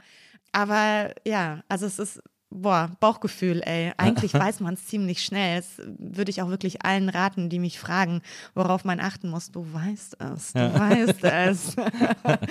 ähm, guck hin. So. Und ansonsten waren meine Muster tatsächlich sehr angstgetrieben in den jeweiligen Beziehungen. Das Mhm. Aber ist mir Wie so eine Angst vor der Beziehung oder Angst vom, vom Alleinsein? Oder? vor allem, Angst vor allem. Also ich habe ich hab ein ganz fantastisches Buch gelesen. Das hat einen unglaublich platten Titel. Aber wenn ich hier nochmal Werbung machen Sorge darf. dich nicht lebe. So ungefähr. Warum wir uns immer in den Falschen verlieben, heißt Ah, es. ja. Ähm, es hat einen etwas clevereren englischen Titel, aber ich kann mich an den nicht erinnern. Jedenfalls in diesem Buch werden die drei ähm, Partnerschaftstypen erklärt und äh, die drei so, so Beziehungsstile, die Menschen haben können. Es gibt den sicheren Typ, der Typ, der kein Problem hat, in eine Beziehung zu gehen, in einer Beziehung zu bleiben, der ist irgendwie verlässlich und so weiter. Dann gibt es den vermeidenden Typen. So, das sind diese Leute, die sich nicht binden wollen, die sich immer irgendwie rausziehen oder selbst wenn sie in einer Beziehung sind, nicht kommunizieren Also wollen. Berliner? Oha. ja. hm. ähm, gibt solche und solche. Und dann gibt es halt noch die ängstlichen Typen, Ja. die, die sehr, sehr gerne eine Beziehung wollen, aber um jeden Preis daran festhalten, immer Angst haben, verlassen zu werden und so weiter. Die sind manchmal auch miteinander kombiniert und die schlimmste Kombination ist der ängstlich vermeidende Typ und der bin ich. Ja. So. Ich, aber ich hätte jetzt auch das Gefühl gehabt, ich bin eine Mischung aus allen dreien. Also, Ja, ja, ja. Und es ist ganz interessant, wie andere Menschen, mit denen wir zusammenkommen, uns natürlich auch in eine bestimmte Ecke bringen. Also Mhm. es gibt Menschen, die, die ähm, lösen in uns auch diese Sicherheit aus zum Beispiel und können uns so ein bisschen therapieren von unserer Ängstlichkeit oder unserer Vermeidung oder so. Aber es gibt auch Menschen, die triggern uns wirklich bis aufs Blut. Mhm. Äh, typische Kombination ängstliche und vermeidende. Das, äh, der Vermeidende zieht sich zurück, der Ängstliche Ja. rückt nach und, und, und zieht und klammert. Klammert, ja. und, und es wird immer schlimmer und irgendwann bringen sie sich um oder so. und und ich, ich bringe mich quasi schon selber um, weil ich bin ängstlich und vermeidend. Das habe ich äh, feststellen können im Zuge der Lektüre und auch im Zuge dieser Treffen, weil es ist auch so, man kann eine Person treffen und die erzählt einem was und das ist okay, aber wenn, wenn dann irgendwie fünf Leute das Gleiche erzählen, Ja. dann merkst du, shit, da muss irgendetwas dran sein. Und Ja. das sind wirklich Dinge, die man selber an sich in den allermeisten Fällen nicht wahrnehmen kann. Und ich hatte zu diesem Zeitpunkt irgendwie schon meine zweite Therapie. Ich habe eine Psychoanalyse, ich habe so viel scheiß Familienstellen, ähm, HeilpraktikerInnen, was weiß ich was, irgendwie was. Ich habe ich hab, ich hab quasi schon alles gemacht, Ja. um mich irgendwie zu verstehen Ja. und musste trotzdem feststellen, dieses sich, sich selber reflektieren, mit sich selber im Gespräch sein, auch mit einem Therapeuten, einer Therapeutin im Gespräch sein. Du kannst dich so gut selbst verarschen. Ja, du klar. kannst denen sonst was Du erzählen. kannst niemanden so gut verarschen wie dich selbst. So. Ja. Und es brauchte wirklich diese anderen Menschen, die mir sagen, hey, ich habe dich so und so wahrgenommen, Ja. das so und so ist es gewesen damals und es hat sich in den meisten Fällen so von dem unterschieden, wie, wie ich es damals erlebt habe und auch wie ich mich damals erlebt habe. Die größte Arbeit war dann tatsächlich diese Erkenntnisse über mich selbst, mein Beziehungsverhalten, mein, meine Rückzugsmuster, meine Kommunikationsfehler, mein Zurückschlagen wollen, auch wenn der andere noch gar nicht ausgeholt hat, ja. Das alles zu analysieren und zu integrieren in sozusagen in mein heutiges Ich und Ja. zu gucken, wie kann ich, wie kann ich meine Faust zurückhalten, sozusagen, noch, noch bevor es losgeht. Wie kann ich sehen, hier fange ich gerade an, an dieses Muster zu rutschen. Hoppla, ich trete mal einen Schritt zurück. Ja. So. Also tatsächlich sehr praktisch, dass du zur gleichen Zeit äh, diese Psychotherapie hattest offensichtlich, weil da gab es ja wirklich äh, viele Erkenntnisse, die da genau reinspielen. Aber es klingt ja alles immer so und es wirkt ja alles so, äh, also auch gerade im, wenn man sich deine ganze Arbeit anguckt und auch jetzt, was du über dieses, über dieses Buch und über diese Ehe erzählst, als würdest du hoffen oder als würdest du suchen nach diesem Moment der, Er- nach so einem Moment der Erkenntnis, wo du, wo es so Klick macht und wo du so kapierst, wie du funktionierst, wo du so kapierst, was dich ausmacht, wo du so kapierst, wie du als Mensch funktionierst. Aber den, ich glaube, den kann man nie, diesen Moment gibt's nie. Den kann man nicht, den kann man so partiell erreichen, aber ich glaube, man, ich, ich glaube, man muss es aushalten, dass man auch unlogisch ist, dass es auch Dinge gibt, die man sich nicht in einem, die nicht nur aus Prägung kommen, sondern die durch all die, diese ganze Melange an Erfahrungen, die ja bei jedem unterschiedlich sind, zustande kommen und deswegen auch nie von außen erklärt werden können, weil jedes Erfahren eines jeden Menschen anders ist, deswegen nie die Möglichkeit besteht, das vollumfänglich zu kapieren, wie man tickt. Deswegen schreibe ich auch am Ende meines Buches, ich hätte wahnsinnig gerne etwas wesentlich stringenteres abgeliefert. ich hätte gerne, ich hätte gerne so, so, eine, so eine richtig ordentliche Story wie vom Reißbrett dahingelegt und gesagt, hier, ich hätte gerne einen Roman geschrieben. so, dann wäre das alles noch ein bisschen klarer gewesen. Es gibt wahnsinnig viel Zickzack in diesem Buch und hin und her und Unverständliches für mich, für die Ja. anderen. Trotzdem würde ich dir widersprechen in, in diesem so, es gibt diesen Moment nicht, sondern es gibt diesen Moment und den gibt es einfach immer wieder. Es Ja, gibt immer okay, wieder ja. diesen Moment von, oh wow, das ist es, krass. Und zwei Wochen später gibt es nochmal einen anderen Moment und dann fünf Jahre später nochmal und so. Also Ja. wir, wir wachsen ja, wir entwickeln uns weiter, immer mehr. Ich habe auch noch nicht alle Antworten. So, ich, ich leide auch immer noch. Und jeder von uns leidet irgendwie anders, ne? Genau das ist es. Und deswegen ist es natürlich auch kein, das ist kein Buch über jeden und jede von uns, sondern das ist ein Buch über mich, das aber ganz klar den Appell beinhaltet. Wenn du irgendwie kannst, wenn du, wenn du irgendwas lernen willst noch, wenn du das Gefühl hast, du, du bist nicht an dem Punkt, an dem du gerne wärst in deinen Beziehungen, du scheiterst immer wieder oder kriegst irgendwas nicht hin, die Dinge ähm, laufen dir aus den Händen, du kriegst sie nicht gefasst, so, dann guck doch mal in deine Vergangenheit. Es lohnt sich wirklich. Ja. Ja, das stimmt auf jeden Fall, das stimmt. Aber da ist wirklich auch der ganze Pool an Vergangenheit sehr. Immer. Ja. Immer. Also das kannst du auf jede Art von holen. übertragen. Auch aus Kindheit Ja. und so weiter und so fort. Und so. Na ja, klar, ja. na Das stimmt. klar. Ja, das stimmt. Und das ist ja das Interessante, dass gerade diese Beziehungsmuster, die wir in unseren, in unseren Partnerschaften leben, Mhm. ganz, ganz oft und eigentlich das Allermeiste mit unserer Kindheit zu tun haben. Also ich würde sagen, dass fast alle Konflikte, die wir in unseren Beziehungen haben, genau daher kommen. Da geht es gar nicht darum, wer jetzt Staubsaugt oder ähm, wer wann die Kinder holt oder ob du mich jetzt gut fickst oder schlecht, sondern es geht eigentlich um was ganz, ganz anderes. Ich hasse das manchmal, dass es so platt ist. Ich, mich macht es manchmal richtig wütend, dass kindliche Prägung so viel ausmacht an, in mir, dass man dem nicht so entkommen kann. Das, ich finde das manchmal richtig unfair. Ja, es ist genauso, wie man es halt unfair findet, dass es regnet draußen Ja, absolut, und man raus muss. Absolut. Ich Richtig, unfair, richtig scheiße, aber es macht so überhaupt keinen Sinn, sich darüber irgendwie zu beschweren. So. Leb halt damit. Naja, ich kann ja wegziehen, wenn ich Regen hasse und Kälte hasse, ich kann immer noch wegziehen. Stimmt, aber vor dir selber kannst du Von mir nicht selber wegziehen. kann ich nie wegziehen. Nee, aber aber ich, nicht das, wegziehen. ich finde das interessant. Ne? Das hat damals schon, als ich äh, im Studium hatte ich eine Freundin, die hat zu mir immer gesagt, bescheißen kann ich mich selbst am allerbesten. Und das äh, hat mir immer nachgeklungen, weil das ist einer der schlauesten Sätze, den jemals jemand zu mir gesagt hat. Wenn man das weiß, fällt einem schon vieles viel, viel leichter. Man weiß, dass Selbstbetrug, der so einfach ist und einem so gut von der Hand geht, ähm, dann hat man schon viel erklärt, was irgendwie schief läuft im Leben. Aber das wollen wir ja nicht, ne? Nee, nee. Wir wollen uns ja selber nicht bescheißen. Naja, das stimmt. Wir Aber wollen da- ja besser werden. Das stimmt. Ich komme noch mal kurz auf die sozusagen von der psychischen zur technischen Ebene, wobei die auch hier natürlich sehr eng miteinander äh, verbunden ist. Aber wie macht man, äh, wahrscheinlich ist das auch einer der Gründe, warum mein Filmprojekt gescheitert ist, wie organisiert man sowas? Also wie hast du alle deine Ex-Freunde, hast du noch Nummern von allen, hast du, wie hast du die alle ausfindig gemacht, hast du einen auf Facebook angeschrieben und dann vor allem, wenn du den ersten so anrufst, hast du drei Tage Anlauf gebraucht, bis du sagst, okay, alles klar, jetzt bin ich bereit, jetzt kann ich ihn anrufen und fragen, wie es war, mit mir zusammen zu sein und so. Da sind ja so viele Hürden drin, die man irgendwie überwinden muss, technisch als auch emotional irgendwie. Das war total krass. Ja, Ich bin auch total äh, bekannt dafür, dass ich alle Telefonnummern immer lösche. Naja. Das heißt, immer so, weißt du. Ich speichere, ich speichere ganz viele immer ab und dann nicht drangehen. Ja, so welche hatte ich auch mal eine Weise. Nein, ich versuche mich eigentlich oder versuchte in der Vergangenheit mich ziemlich schnell von allen möglichen Männern zu befreien. So, so gut es ging, weil ich dachte so, nein. Mit dem Arsch will ich nie wieder was zu tun haben. Ich war auch, also selbst wenn ich diejenige war, die gegangen ist, war ich immer so enttäuscht Ja. davon, dass der so doof war. Dass er dich ich- dazu gebracht hat, Ja, ja, gehen zu genau. müssen. Ja. dass, ich, dass, ich, dass ich mit dem nichts mehr zu tun haben wollte. Und es hat erst in den vergangenen Jahren aufgehört. Also aus den vergangenen Jahren trage ich tatsächlich einige gute Abschiede mit mir. Das ist auch So. interessant, ne, dass man, wenn man älter wird, plötzlich mal so das erlebt, dass man Schluss macht und es äh, funktioniert total gut. Also nicht, dass Schlussmachen schön wäre, aber dass man so gute Break-up-Erfahrungen hat irgendwie.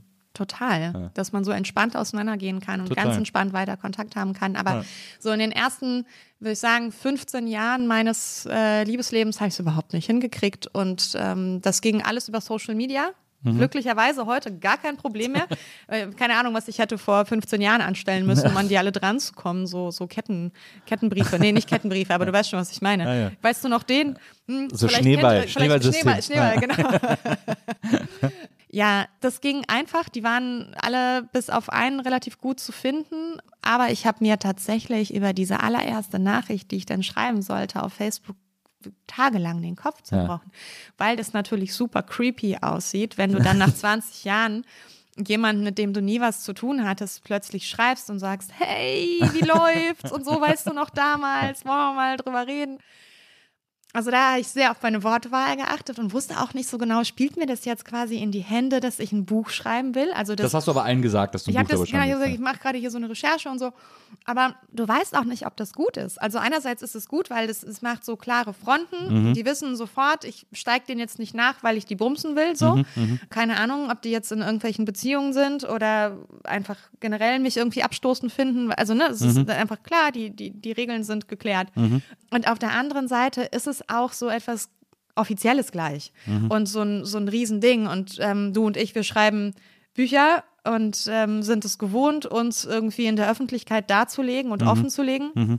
Und das sind aber ja die allermeisten Menschen nicht. Für die ist das was super Privates, was die erlebt haben in ihrer Beziehung irgendwann mal. Egal wie lange die zurückliegt. Ähm, die wollen nicht geteilt werden. so, da ja, hätte ich schon verstehen können, dass es da Vorbehalte gab und gab es, glaube ich, auch so ein bisschen. Also es war auch ein bisschen komisch, Ja. dass War- da jemand kommt. So. Waren auch manche dabei, die dann, wo du das Gefühl hast, dass sie so ein bisschen aufschneiden, dass sie so ein bisschen sich jetzt, weil sie wissen, dass es für ein Buch ist, sich so ein bisschen besser darstellen wollen, als es, als es war? Nee, überhaupt nicht. Ah, ja. Nee, kein bisschen. Also die waren wirklich, nein, ich wollte gerade sagen, die haben sich alle sehr gefreut, das stimmt nicht. die haben sich hinterher immer sehr gefreut. Naja. Also hinterher war es immer schön. Am Anfang, da gab es so einige Begegnungen, die, die waren so, ugh, so, bleib mir bloß vom Leib, du, du Sau.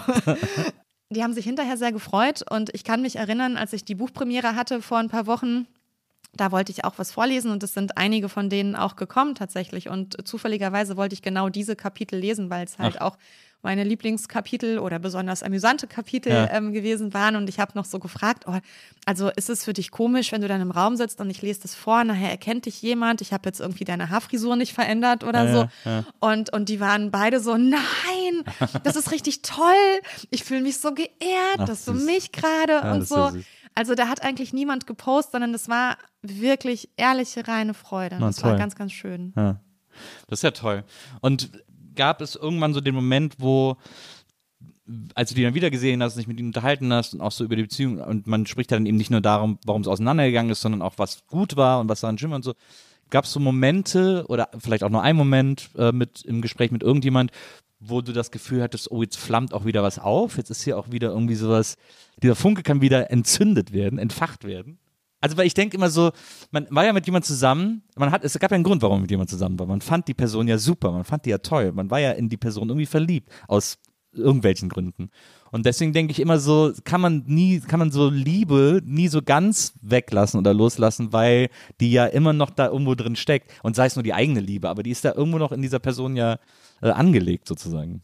Das fand ich ganz interessant, ähm, zu merken, dass es keinerlei sexuelle Spannung gab bei den aller, allermeisten Männern. Und ich habe mich auch gefragt, woran das gelegen hat, ob ich mich vielleicht so verändert habe, dass diese Art von Mensch für mich sexuell nicht mehr interessant Klar, ist. Sexualität ist ja auch fluide. Genau, Ja.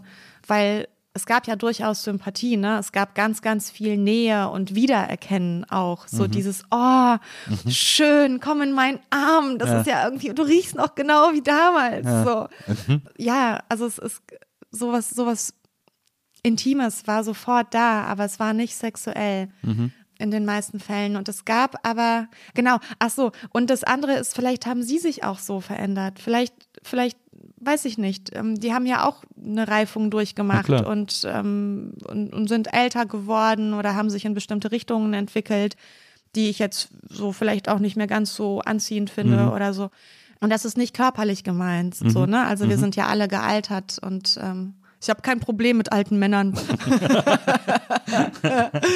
ähm, nee, sondern, sondern so, ne? Also es ist dann schon, schon ein anderer Mensch irgendwie gefühlt. Es sind noch, ist noch was zu erkennen, aber, aber es ist nicht mehr der von damals. Und es gibt aber ja eine Ausnahme in dem Ganzen und das ist, das ist der Mann, den ich gleich zu Anfang treffe, der überhaupt den Anstoß gegeben hat, dieses Experiment zu wagen. In den habe ich mich fürchterlich wieder verliebt. Ja. Also wirklich so, so bis zum Anschlag, so richtig Teenager-mäßig.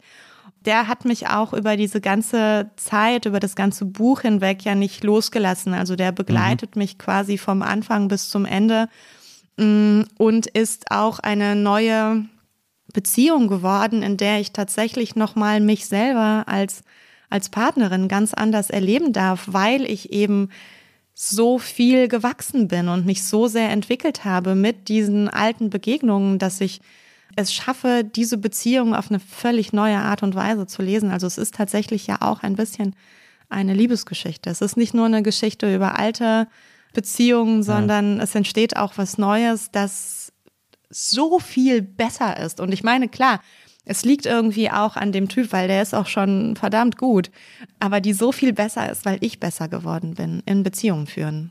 Aber ist das dann so eine Art, ist das dann auch vielleicht eine Beziehung, äh, mit der du dir selber was beweisen willst, wenn du schon mal eine Beziehung mit ihm hattest, die quasi schiefgegangen ist und jetzt nochmal mit eine, eine mit ihm führst, die super läuft, dass du da auch so ein bisschen äh, dir selbst noch was, noch was beweisen willst? Man könnte das denken, also er war auch der einzige Typ, der mich abgeschossen hat, Ja. aktiv. Ja. Also ich glaube, mich Also haben umso mehr, umso, mich, umso, mich haben umso mehr. viele dazu gebracht, sie abzuschießen mit ihrem, mit ihrem widerwärtigen Verhalten. so, aber er war der Einzige, der sich aktiv gegen mich entschieden hat äh, und das Ganze zweimal. Also das macht es natürlich umso aufgeladener. Hat aber bei mir eher dazu geführt, dass ich wahnsinnig vorsichtig ihm gegenüber war. Also da kam dann meine meine ängstliche äh, Komponente sehr zum Tragen, dass ich die ganze Zeit dachte, nee, das kann auch nicht, das kann nicht gut gehen, es macht überhaupt keinen Sinn, mit dem irgendwas anzufangen, weil es wird der Moment kommen, in dem er mich wieder abschießen wird. Ich wollte mir gar nichts beweisen, ich wollte eigentlich nur weg. Ich ähm, habe es aber trotzdem geschafft, da zu bleiben und dagegen anzugehen, in sehr, sehr intensiven Dialog mit ihm zusammen. Es hat geklappt. Anderthalb Jahre später ist er immer noch da, Mann. Ich weiß gar nicht, was los ist. Aber das ist ja, aber das kann ja auch, das kann ja trotzdem sein, dass das so eine Art Weg zu deinem Herz ist, dass man es so ein bisschen komplizierter macht, weil du es spannend findest, dich da so durch zu, durch so ein Gestrüpp zu kämpfen und da irgendwie. Du meinst so toxische Beziehungen mäßig? Nee, nicht, überhaupt nicht. Also Mich so erstmal ein weit bisschen ich- fertig so machen und dann nee, bin ich so ganz würde- gefügig. So weit würde ich nicht gehen. Aber trotzdem, dass das für dich interessanter ist, als jetzt, wenn es von Anfang an erstmal all Sunshine ist oder so und erstmal irgendwie so super funktioniert, dass es für dich einfach spannender ist, da äh, eben diese Beziehungsarbeit auch leisten zu können und zu müssen auf eine Art. Nee, voll kein Bock auf Drama. Ja. Nee, wirklich überhaupt nicht. Also ich habe so die Schnauze voll. Diese, diese ganze Reise in die Vergangenheit beginnt ja auch eigentlich damit, dass ich einige Monate vorher eine Diagnose bekommen habe für eine Herzerkrankung, die, äh, die mich sehr erschreckt hat, weil sie bedeutet, dass ich äh, noch viel weniger als alle anderen, deren äh, Leben ja ohnehin schon fragil ist, wir wissen es alle, wir können jederzeit sterben, aber noch viel weniger als alle anderen wissen kann, wie lange ich leben werde. Also das ist eine, eine Krankheit, die, die fortschreitend ist und die eigentlich äh, im Grunde jederzeit zu äh, plötzlichem Herztod führen kann. so, also ich habe einen Defibrillator, ich bin irgendwie so ein bisschen geschützt, aber der verhindert auch nicht alles. Also Klar. so. Insofern hat mir das meine Sterblichkeit sehr krass vor Augen geführt und ähm, hat, glaube ich, sehr, sehr großen Anteil daran, dass ich irgendwann beschlossen habe, meine Zeit nicht mehr mit beschissenen Beziehungen zu vergeuden Ja. und mich nicht mehr quälen zu lassen und auch andere nicht zu quälen. Ja. So insofern absolut kein Bock auf irgendwas, auf, auf irgendeine Quälerei, auf irgendein Drama ohne mich. Ich bin, ich bin wirklich raus, sobald das passiert. Das war jetzt auch, man muss ehrlicherweise sagen, sehr küchentischpsychologisch von mir hier analysiert, aber. Nee, gar ich nicht gedacht, verkehrt, gar nicht verkehrt. Ja. Also es ist ja, es ist ja auch ein Tipp, der ähm, sehr geläufig ist. Ähm, dieses äh, mach dich rar, zeig deine Liebe nicht, Ja. ähm, so, ne, tritt Das die sagt einem andere ja jeder. Person mit Ja, das- Füßen. Das, das sagt einem ja jeder, jeder Freund auf der ganzen Welt, wenn man sagt, oh, ich habe mich jetzt verliebt, ich habe da, ich habe da jemand getroffen. Schreib bloß nicht zurück. Ja, genau. Die Person finde ich so super. Ja, du musst jetzt drei Tage warten, bis du antwortest und so. Das sagt einem jeder auf der Welt. Und ich habe früher auch schon immer aktiv dagegen hab gesagt, bist du doof? Ich will jetzt von der hören. Ich will der jetzt sagen, dass ich sie vermisse. Und ich habe das einfach dann immer gemacht, weil ich fand es immer so blöd zu sagen, man muss jetzt drei Tage warten. Aber ich hatte dann bei mir selber damals immer äh, festgestellt und ich habe das dann so komisch für mich zur Regel gemacht und irgendwann wusste ich nicht mehr, ob es wirklich so ist oder ob es sozusagen so eine self-fulfilling prophecy ist, dass ich immer gesagt habe, ich kann mich nicht in jemanden verlieben, mit dem ich innerhalb der ersten drei Treffen Sex habe. Ich kann erst nach dem dritten Treffen Sex haben, sonst kann ich mich nicht in die Person verlieben, sonst geht das einfach nicht mehr. Und es war so eine komische Regel, die ich mir selber, die, an die ich selber so sehr geglaubt habe, dass sie wahrscheinlich dann irgendwann so wahr wurde, weil ich es weil mir selber so eingeredet habe irgendwie. Das war super weird. Das ist echt abgefahren. Und ähm, hast du später es geschafft? Ja, ich habe irgendwann, bei mir hat sich irgendwann vor allem Sexualität von diesem Liebesbegriff so entkoppelt. Also äh, ich, natürlich ist Sexualität in der Liebe schön, aber ich finde weder, dass es ein exklusives Liebeserlebnis sein muss, noch dass es irgendwie eine Liebe besonders verstärkt oder so, wenn man Sexualität hat. Ich finde halt, ich, bei mir ist mittlerweile so, dass ich äh, Sex als was in Anführungsstrichen Witziges empfinde, also so eine Art äh, Vergnügen, äh, äh, etwas, wa- woran man Spaß hat, wo man Sachen ausprobieren kann, wo man Quatsch machen kann und so weiter und so fort. Das muss ich aber nicht zwangsläufig mit Menschen haben, die ich liebe oder mit denen, zu denen ich eine große romantische Gefühlsebene habe oder so. Und das ist, glaube ich, das hat, so hat sich das bei mir dann entkoppelt. Und ich weiß aber nicht, ob es daran liegt oder ob es vielleicht schon immer so angelegt war und deswegen ich damals diese komische Regel hatte oder so. Irgendwie, ich weiß nicht, was, welches der beiden Gefühle zuerst da war, sozusagen. Ja, Ich muss gerade an diesen, an diesen Mann denken, über den wir gerade gesprochen haben.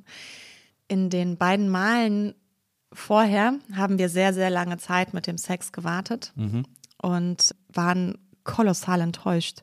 Weil wir hatten wirklich Wochen Zeit, um so eine krasse Spannung und so eine unglaubliche Erwartung aufzubauen, dass alles, was dann kommen konnte, eigentlich, eigentlich, also wirklich. Also, nee, konntest einfach komplett, dann, dann, dann war, da, ich weiß nicht, ob wir uns förmlich voneinander geekelt haben, nachdem wir dann endlich diesen schmutzigen Akt vollzogen haben. Oder so. Aber dann ging es auch wirklich ziemlich schnell bergab Ja. ab diesem Moment. Und dieses Mal, als wir uns jetzt wieder gesehen haben, quasi als es mit dem Buch losging, habe ich einfach gesagt, so nein, dazu kommt es nicht. Wir steigen einfach sofort in der Sekunde unseres Wiedersehens zusammen in die Kiste, damit sich überhaupt nichts aufbauen kann. So, ja? Keine Erwartung, nichts. Und dann war es überraschenderweise wahnsinnig gut. Doof war nur, dass es in einem Café war, aber Die Leute haben es genossen. ja, sehr gut. Weißt du schon, was du als nächstes schreiben willst? Weißt du, wo, welchen Aspekt von dir wir als nächstes kennenlernen? Nein. also ich, ich habe eine, äh, einen sehr großen Output an Ideen tatsächlich und mir spuken einige Sachen im Kopf herum. Aber ich bin mir noch nicht so richtig sicher, was ich zuerst angehen soll. Also ich habe, ich, ich habe zu viele Projekte. Ich habe. Ja. zu viele Projekte, ich weiß nicht wohin. Auch very Der Tag Berlin, hat nur auch very 24 Berlin, ja. Stunden. Ah. Ich finde sehr interessant das Thema, über das wir am Anfang gesprochen haben, das Thema offene Beziehung Ja. und dass, dass es ja, dass es einfach nicht aufhört äh, mit den Fragen dazu. Ich saß letztens auf dem blauen Sofa bei der Frankfurter Bei der Buchmesse? Buchmesse. Mhm. Und es ging eigentlich um das fucking neue Buch. Und ich glaube, wir haben drei Viertel der Zeit über meine offene Beziehung geredet. Na. Und das war der Moment, wo ich dachte, ja, vielleicht, vielleicht schreibe ich doch noch mal ein Buch dazu. Aber ich weiß es noch nicht. Aber gut, dass ich den Abschwung heute dann geschafft habe. Oh, das äh, hast du super gut. Aber, und ich komme von alleine wieder zurück. Scheiße. Aber da haben wir jetzt einen Full Circle. Das ist ja wunderbar, dass wir bei dem Thema am Ende wieder rauskommen. Die, da ist jetzt natürlich die Gefahr. ne? Wenn du ein Buch darüber schreibst, einerseits könnte man sagen, ich schreibe jetzt ein Buch, damit wir das Thema irgendwie durchhaben und da keine dann nie genau. wieder drüber reden. Oder aber du schreibst das Buch und es wird so beachtet, dass alle wirklich nur noch mit dir darüber reden wollen. Das ist ja. Was würdest du mir empfehlen? Ah, also ich glaube, bei der Erfahrung, die du damit gemacht hast, ich würde wahrscheinlich auch denken, ich muss mal ein Buch darüber schreiben, damit das endlich mal, damit das endlich mal raus und durch ist und mir, man dann quasi einen Buchcircle hat, wo man noch drüber redet und dann danach irgendwie weiterziehen kann. Also würde ich wahrscheinlich auch denken an deiner Stelle, dass man das einmal gemacht haben muss. Jetzt, wo du das so sagst, das klingt so rational. Irgendwie gefällt mir das nicht. Siehst du gut. Hab ich auch davon weggebracht, auch gut. Gut gecoacht, gut gecoacht. Ähm, liebe Katja, ich danke dir auf jeden Fall tausendfach, dass du heute hier gewesen bist. Ich fand das ganz toll mit dir. Ähm, ich hoffe, dass wir uns bald wiedersehen und weiter über all diese Dinge sprechen können und, und, und reden können. Und ich wünsche dir jetzt erstmal äh, viel Erfolg mit deinen Ex-Freunden und, und, und äh, allen Dingen, die dann noch kommen mögen an dieser Stelle erstmal. Also vielen, vielen Dank, dass du heute hier gewesen bist. Danke, das war toll mit dir. Toll, das freut mich sehr. Vielen Dank an Charlotte, die war heute unsere Producerin und äh, hat hier Tee nachgeschenkt und auf alles aufgepasst. Und wir hören uns nächstes Mal wieder hier bei der Nils Bokeberg Erfahrung. Bis dahin, passt auf euch auf, macht's gut. Tschüss. Großartig.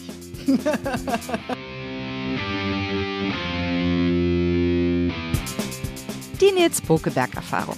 Von und mit Nils Bokeberg. Eine Produktion von Pool Artists. Team Wenzel Burmeier, Lisa Hertwig, Maria Lorenz Bokeberg, Frieda Morische und natürlich Nils Bokeberg.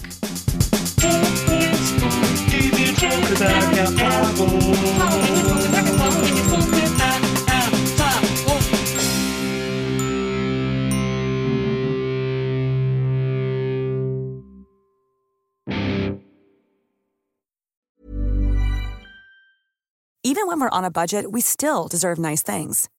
Quince is a place to scoop up stunning high-end goods for 50 to 80% less than similar brands. They have buttery soft cashmere sweaters starting at $50, luxurious Italian leather bags, and so much more. Plus, Quince only works with factories that use safe, ethical, and responsible manufacturing.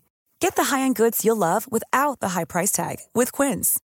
Go to quince.com slash style for free shipping and 365-day returns.